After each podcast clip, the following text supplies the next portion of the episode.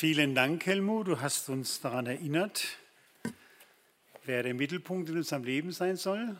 Danke euch, dass ihr uns mit eingeführt habt in den Gottesdienst, in das Loben und Danken Gottes. Danke dir, Bernd. Du hast gut auf ein Thema der Predigt hingewiesen, nämlich nachzudenken über das Leben. Ob das allerdings immer mit der Schweizer Logik gelingt, weiß ich jetzt nicht genau. Aber es lohnt sich mal nachzurechnen und nachzudenken. Dankeschön. Ja, der, das Thema des heutigen Tages ist tatsächlich das Thema der Weisheit und nachzudenken über das Leben. Und dazu lade ich euch ein, zuzuhören auf den Prediger Salomo, ein bekanntes Wort, allerdings bekannter in der Luther-Übersetzung. Ich lese es aber in Hoffnung für alle, weil da einige Aussagen besser verständlich sind. Prediger 12, die Verse 1 bis 7. Denk schon als junger Mann an deinen Schöpfer, bevor die beschwerlichen Tage kommen und die Jahre näher rücken, in denen du keine Freude mehr am Leben hast. Dann wird selbst das Licht immer dunkler für dich. Sonne Mond und Sterne verfinstern sich und nach einem Regenschauer ziehen die Wolken von neuem auf. Deine Hände, mit denen du dich schützen konntest, zittern. Deine starken Beine werden schwach und krumm. Die Zähne fallen dir aus, du kannst kaum noch kauen und deine Augen werden trübe. Deine Ohren können den Lärm auf der Straße nicht mehr wahrnehmen und deine Stimme wird immer leiser. Du ihren Gesang kaum noch. Morgens beim Zwitschern der Vögel wachst du auf, obwohl du ihren Gesang kaum noch hören kannst. Du fürchtest dich vor jeder Steigung und hast Angst, wenn du unterwegs bist. Dein Haar wird weiß und mühsam schleppst du dich durch den Tag und deine Lebenslust schwindet. Dann trägt man dich in deine ewige Wohnung und deine Freunde laufen trauernd durch die Straßen. Ja, koste das Leben aus, ehe es zu Ende geht. So wie eine silberne Schnur zerreißt oder eine goldene Schale zerspringt, so wie ein Krug bei der Quelle zerbricht oder das Schöpfrad in den Brunnen fällt und zerschellt. Dann kehrt der Leib zur Erde zurück, aus der er genommen wurde, und der Lebensgeist geht wieder zu Gott, der ihn gegeben hat. Von der Schweiz nach Frankreich. Der französische Staatspräsident François Mitterrand hatte auf seinem Nachttisch ein einzigartiges Buch liegen. Ein Buch, das, auf das man gar nicht gekommen wäre, dass das bei François Mitterrand, dem französischen Sozialisten und Atheisten, das hätte man da nicht vermutet. Man fragt sich, warum hat dieser Mann dieses Buch da liegen? Und man kann nur spekulieren. Hat ihn vielleicht der Inhalt dieses Buchs so angesprochen, dass dieser Staatsmann das Buch des Predigers Salomo auf seinem Nachttisch hatte? Im Hebräischen nennt man das Buch des Predigers Kohelet. Das heißt, da spricht einer, der andere lehrt, eine Versammlung. Und tatsächlich im Buch des Predigers, da denkt Salomo über das Leben nach. Er tut das nicht plump oder platt, wie wir das manchmal tun oder wie man das manchmal hört. Er fragt sich, er denkt zu Ende, er fragt sich, wie kann das Leben gelingen? Er denkt über Gefahren im Leben nach, über Glück und Unglück. Er hat eine unwahrscheinliche Tiefe und Weite in seinem Denken. Und ich glaube, man kann eine ganze Menge davon lernen. Vielleicht legt ihr es demnächst auch auf euren Nachttisch, könnte ja sein. Ich möchte mal ganz kurz zu Beginn auf drei Punkte eingehen, die Salomo bewegt, die allgemeingültig sind für sein Buch und dann insbesondere auf unseren Predigtext heute Morgen eingehen. Die Punkte, die Salomo anschneidet, äh, anschneidet sind zeitlos. Und das schon 3000 Jahre. Da denkt Salomo über das Thema Reichtum nach. Vielleicht hatten Sie auch schon mal den Wunsch, wie Don Dagobert Duck in einen Swimmingpool, mit lauter Euromünzen zu springen. Und der Swimmingpool gehört euch. Das wäre doch was, wenn ich einmal reich wäre. Dann wären doch all unsere Sorgen und Probleme gelöst. Salomo, der Bill Gates des Nahen Ostens, beschreibt, wie er mit dem sagenhaften Reichtum umgegangen ist. Er hat sich alles gegönnt, was man sich gönnen kann. Und das beschreibt er jetzt aus männlicher Sicht. Alles, was das Herz sich wünscht, hat er sich gegönnt, hat er durchlebt, hat er durchkostet. Und dann am Ende zieht er Bilanz. Was ist seine Bilanz? Du kannst alles ausprobieren, aber du wirst am Ende keine Befriedigung erlangen. Geld macht vielleicht glücklich, Geld schenkt vielleicht Luxus und Ansehen, aber in der Tiefe deiner Seele findest du keine letzte Befriedigung. Wenn du das suchst im Reichtum, dann spare deine Klugheit, dann wirst du nur enttäuscht werden. Das ist die eine Beobachtung, die Salomo uns weitergibt. Eine weitere Beobachtung, die auch hochinteressant ist und wichtig ist, auch für unser Leben. Salomo sagt uns, wir Menschen sind viel zu klein, um unser Leben zu verstehen. Es bleiben Rätsel. Ich bin überzeugt, in jedem Leben, die wir hier sitzen, bleiben Lebensrätsel. Warum ist das passiert? Warum jenes? Warum ist mir das nicht geglückt? Warum ist Leben so gegangen? Und so weiter und so fort. Es bleiben offene Fragen. Warum musste dieser Unfall passieren? Warum habe ich die Aufnahmeprüfung nicht geschafft? Warum hatte der Arzt bei der OP eine schwache Stunde?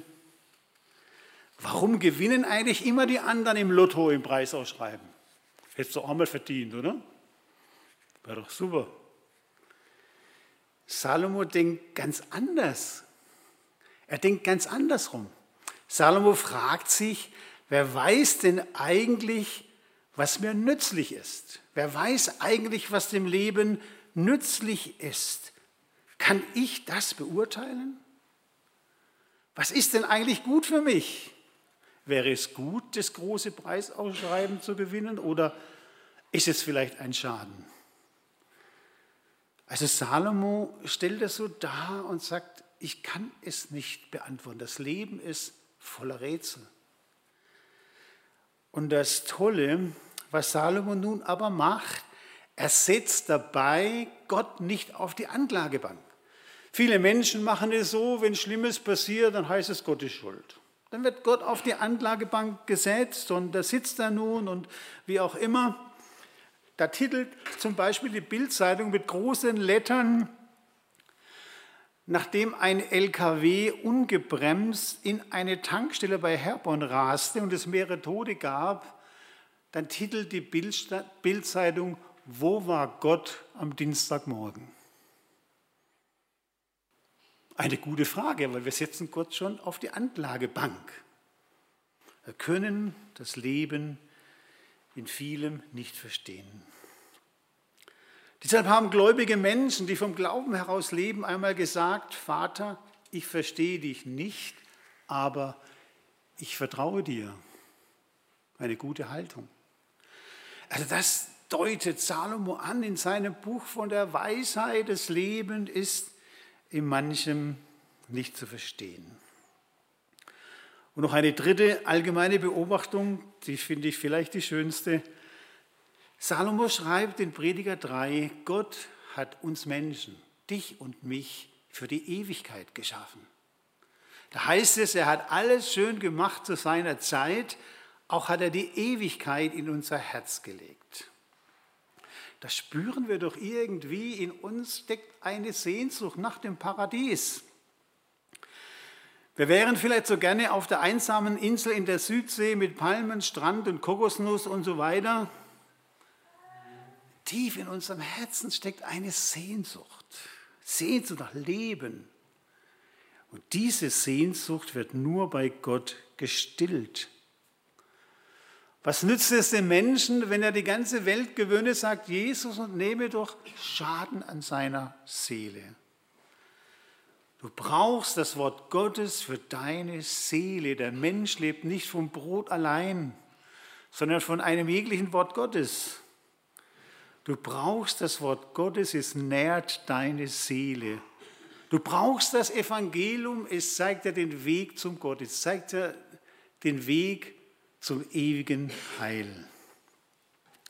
Das alles schneidet Salomo an spürt ihr die Weite dieses Buches und die Lebensweisheit geht weiter. Er schneidet so viele Themen an. Ich will nur einige davon nennen, von was Salomo alles schreibt. Er schreibt vom Sex, schreibt sogar ein ganzes Büchlein darüber, so Lied. Er spricht vom Alkohol. Er spricht von guten und schlechten Manieren, man könnte sagen der erste Knigge der Weltgeschichte. Er spricht über den Wert eines guten Rufs, er spricht von Arm und Reich, also von der sozialen Frage, er spricht von der Medizin, von Studium und Bildung, von Kriminalität, von Schönheit, vom Umgang mit Tieren und, und, und. Und er spricht von der Jugend, vom Mittelalter und vom Alter. Und das ist unser Predigtext. Salomo spricht im größeren Zusammenhang von der Jugend, vom Mittelalter und vom Alter. Ich möchte jetzt den, ja super, möchte jetzt mit der Jugend beginnen und möchte einige Verse zuvor lesen, wo Salomo schon auf die Jugend eingeht. Da heißt es, du junger Mensch, genieße deine Jugend.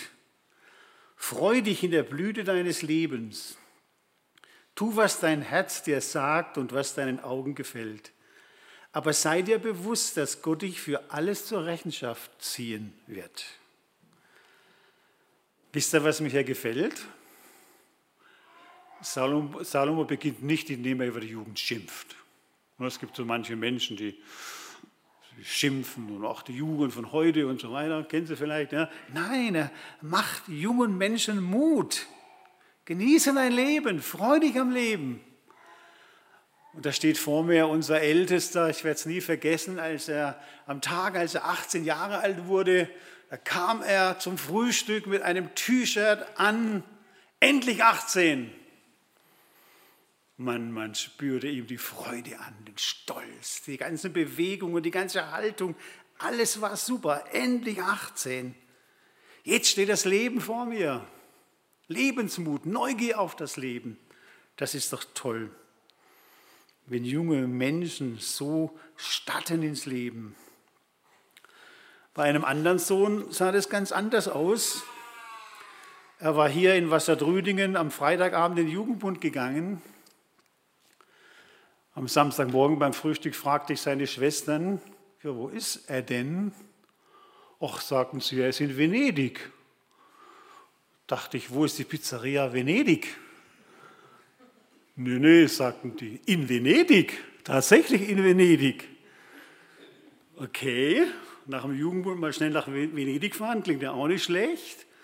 Äh, habe das ein bisschen sportlich genommen dann, blieb, auch, blieb einem auch nichts übrig. Aber irgendwie steckt es auch in der Jugend, mal was Verrücktes tun, verstehen Sie? Also es ist ja auch irgendwie schön, das ist alles nicht so gleichmäßig geht wie bei uns Älteren und so gesetzt. Ja. Jetzt mache ich mal was. Was für eine Lebensfreude. Salomo ist ganz positiv. Ja, das Leben beginnt er positiv, ihr Jungen. Habt Mut, das Leben zu gestalten. Das Leben ist kostbar und schön. Das ist seine Botschaft. Jetzt gibt es aber hier eine Einschränkung. Und ich höre jetzt schon die Kritiker an der Bibel, die sagen, ja, wir haben es doch gewusst. Es wird uns in der Bibel alles verboten. Ja, was schreibt Salomo? Aber sei dir bewusst, dass Gott dich für alles zur Rechenschaft ziehen wird. Es wieder, den erhobenen Zeigefinger. Das darfst du nicht und das nicht und das nicht und das nicht. Mir wird alles verboten. Nein, nein, nein. Wie ist das denn im Leben? Zum Beispiel, wenn ich ein Medikament kaufe. Und dann sind so komische Zettel dabei, ne? Beipackzettel. Und was steht da drauf? Da steht drauf die Nebenwirkungen, die so ein Medikament hat. Und dann steht auch der Satz, bei Risiken und Nebenwirkungen fragen Sie Ihren Arzt oder Apotheker. Sehen Sie, das macht Gott.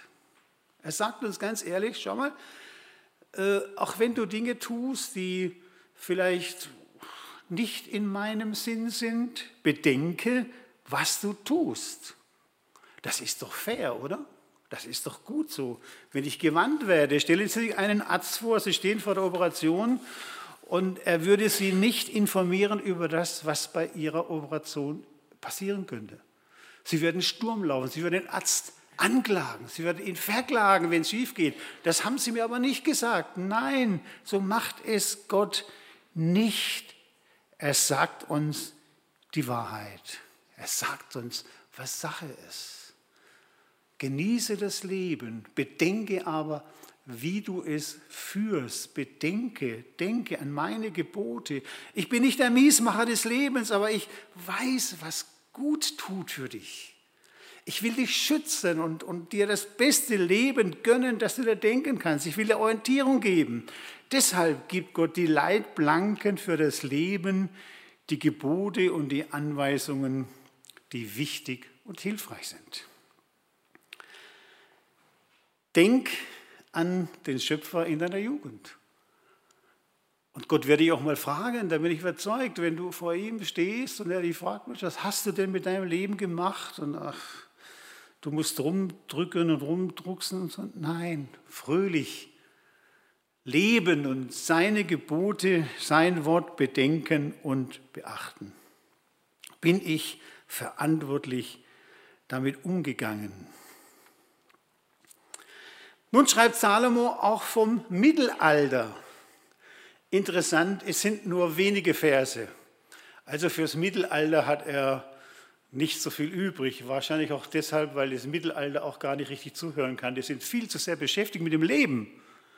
Oder? Da heißt es in Vers 6, Kapitel 11, Vers 6, sehe am Morgen deine Saat aus, leg aber auch am Abend die Hände nicht in den Schoß.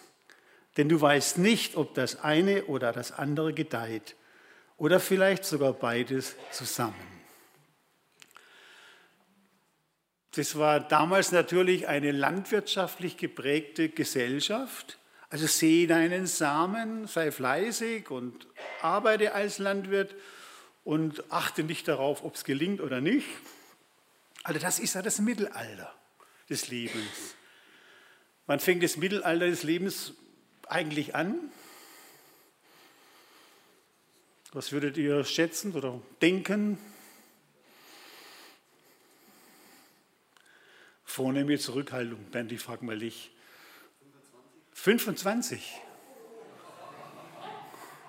Kommt Protest, ja? Aber sagen wir mal so, das Kluge und Richtige an dieser Antwort ist, Ab 25 beginnt, äh, beginnt kein weiterer Aufbau des Körpers, sondern ab 25 beginnt eigentlich der Rückschritt. Vielleicht hast du daran gedacht, keine Ahnung, ja? Okay, aber es kam hier Protest. Das heißt, ihr fühlt euch noch richtig jung und tatenfreudig. Ja, super. Also Mittelalter. Ich will mal so sagen, äh, das ist die Zeit, in der man Familie gründet, im Beruf sich etabliert, vielleicht Karriere macht, Häusle baut, sagt man im Schwabeland. Also wo man so richtig voll im Leben ist. Es werden Kinder geboren, man kümmert sich darum, man ist aktiv, man ist beschäftigt mit dem Leben. Mittelalter. Auf ein paar Jahre früher oder eher kommt es nicht an. Ja, die sind ja so beschäftigt, die bauen etwas auf. Salomo sagt, Vers 8. Ähm, ja, andere Übersetzung hat man etwas Schwierigkeiten. Freu dich über jedes neue Jahr, das du erleben darfst. Also ich glaube auch, der Rat für das Mittelalter, denk auch darüber nach, das Leben ist nicht nur Arbeit. Du darfst dich auch mal aufs Sofa legen oder mal einen schönen Urlaub planen. Also freu dich am Leben, denk darüber nach, was dir Freude macht. Nun kommt aber das Alter. Und da widmet sich Salomo nun ganz stark auf diesen Text, den wir gelesen haben, Kapitel 12. Äh, wir haben es gehört, sehen wir es doch mal an die, an die Wand. Nun kommt der Herbst des Lebens oder vielleicht der Winter des Lebens. Was haben wir heute für Möglichkeiten, diese Phase des Lebens zu gestalten? Keine andere Generation hat solche Möglichkeiten gehabt, das Leben zu gestalten. Hab mal vor Jahren den Satz gehört, kennt ihr wahrscheinlich alle, Silber in den Haaren, Gold in den Zähnen, Blei in den Knochen. Das drückt so diese ältere Generation aus. Heute müsste man sagen, vielleicht färbst du dein Haar schwarz oder blond oder grün oder wie auch immer. Äh, Gold in den Zähnen, Vielleicht brauchst du Implantat oder ein Gebiss, Blei in den Knochen, du hast schon längst dein Hüftgelenk oder dein Kniegelenk und wie auch immer, hoffentlich funktioniert es. Was für Möglichkeiten haben wir heute im Leben, das Leben zu gestalten? Die Älteren heute sind nicht mehr die Alten von früher. Jetzt geht ja eine ganze Generation in Rente, die die geburtenstarken Jahrgänge, die sitzen schon in Stadtlöchern und machen Pläne für die Rente und die Politik fragt sich, wie können wir die alle bezahlen. Das sind Reiseweltmeister, sie studieren noch, sie sagen sich mit 66 Jahren, da fängt das Leben an. Ein Japaner hat es mit 100 Jahren noch auf das Matterhorn geschafft. Und sie erleben das Leben viel intensiver. Sie denken wir nach, also in der Jugend, wo man so drauf losstürmt. Und doch spüren sie, ich sage jetzt mal, spürt man, trotz Kosmetik und Gesundheitsindustrie, trotz Fitnessstudio und Nordic Walking, das Alter ist nicht aufzuhalten. Das kostbare Leben ist vergänglich. Salomo beschreibt es mit wunderschönen Bildern. Hier werden die Bilder schon etwas in diesem Text von Hoffnung für alle schon ein bisschen übertragen. In der hebräischen Sprache hat man noch ganz konkrete Bilder. Also Salomo schreibt, Sonne und Mond und Sterne werden finster. Das heißt übersetzt, wir brauchen eine Brille. Unser Augenlicht wird schwächer oder eine Lupe. Das ist das Alter. Nach dem Regen, nach den Wolken kommt wieder Regen. Was heißt das? Kaum habe ich den Beinbruch verkraftet, spüre ich meinen Ischiasnerv. Ja, nach dem Regen kommt, äh, wie heißt es genau, nach dem Regen kommen die Wolken. Ja, also kaum ist eine vorbei, kommt das nächste Problem. Die Zähne fallen mir aus, Vers 3. Die Zähne fallen dir aus, du kannst kaum noch kauen. Das erinnert mich an das Beaumont. Äh, wie nennt man Oma auf Chinesisch? Kann kaum kauen. Die Zähne fallen aus. Ja, man fürchtet sich, wenn man auf die Höhen geht. Die Kinder sagen, aber du gehst nicht mehr auf die Leiter. Dann geht man heimlich doch noch hoch. Ne? Also, es wird einem schwindlig. Man fürchtet sich vor Höhen. Ja, der silberne Lebensfaden zerreißt. Das kostbare Leben geht zu Ende. Der Tod klopft so langsam an die Tür Sagte mal jemand, jede Krankheit ist ein Höflichkeitsbesuch des Todes. Fand ich ein schönes Wort eigentlich. Jede Krankheit ist ein Höflichkeitsbesuch des Todes. Der Leib muss wieder zur Erde, der Geist geht zu Gott zurück. Das ist unser Leben. Und irgendwann kommt die Stunde, wir denken ja immer, es sterben nur die anderen. Haben Sie auch schon dabei ertappt? Sterben ja immer nur die anderen. Warum? Weil nur wir sind bei der Beerdigung von Person XYZ. Wenn wir Geburtstag haben, kommen wir zu dem Geburtstags, äh, zur Geburtstagsperson. Und wenn, wenn sie Geburtstag gehen wir hin und wenn wir Geburtstag haben, kommt sie zu uns. Von daher denken wir immer, sterben immer nur die anderen. Aber irgendwann wird man auch uns zur letzten Ruhestelle bringen, auch wenn wir immer nur bei den anderen auf der Beerdigung sind. In Württemberg gab es mal in einer kleinen Landgemeinde einen Sturm. Man beschwerte sich über den Pfarrer. Der Pfarrer macht es bei den Beerdigungen nicht so richtig. Er hatte nämlich immer ein Gebet gesprochen bei jeder Beerdigung und da haben die Leute sich aufgeregt. Was hat er denn gebetet? Er hat in etwas so gebetet, äh, lieber Gott, und lass uns bedenken an den, der als nächstes von unserer Mitte stirbt. Er hat gebetet für den, der als nächstes beerdigt wird. Da haben sich die Menschen aber richtig beschwert. Wir wollen doch nicht an den Tod erinnert werden, das geht doch nicht. Soll man schweigen? Soll man gar nichts sagen? Soll man es zum Tabu, Tabuthema erklären? Nein, sagt die Bibel. Ein anderer weiser Mann hatte so gebetet, lehre uns bedenken, dass wir sterben müssen, auf dass wir klug werden. Ja, wer ist denn klug? Die Bibel sagt es uns ganz klar. Klug ist, wer Jesus in seinem Leben hat, dessen Leben Jesus gehört der von, der von Herzen mitsingen kann, sei du der Mittelpunkt in meinem Leben. Welch Glück ist, erlöst zu sein. Der weiß, mein Leben gehört Jesus, der mir das Leben gegeben hat und zu dem ich wieder gehen darf.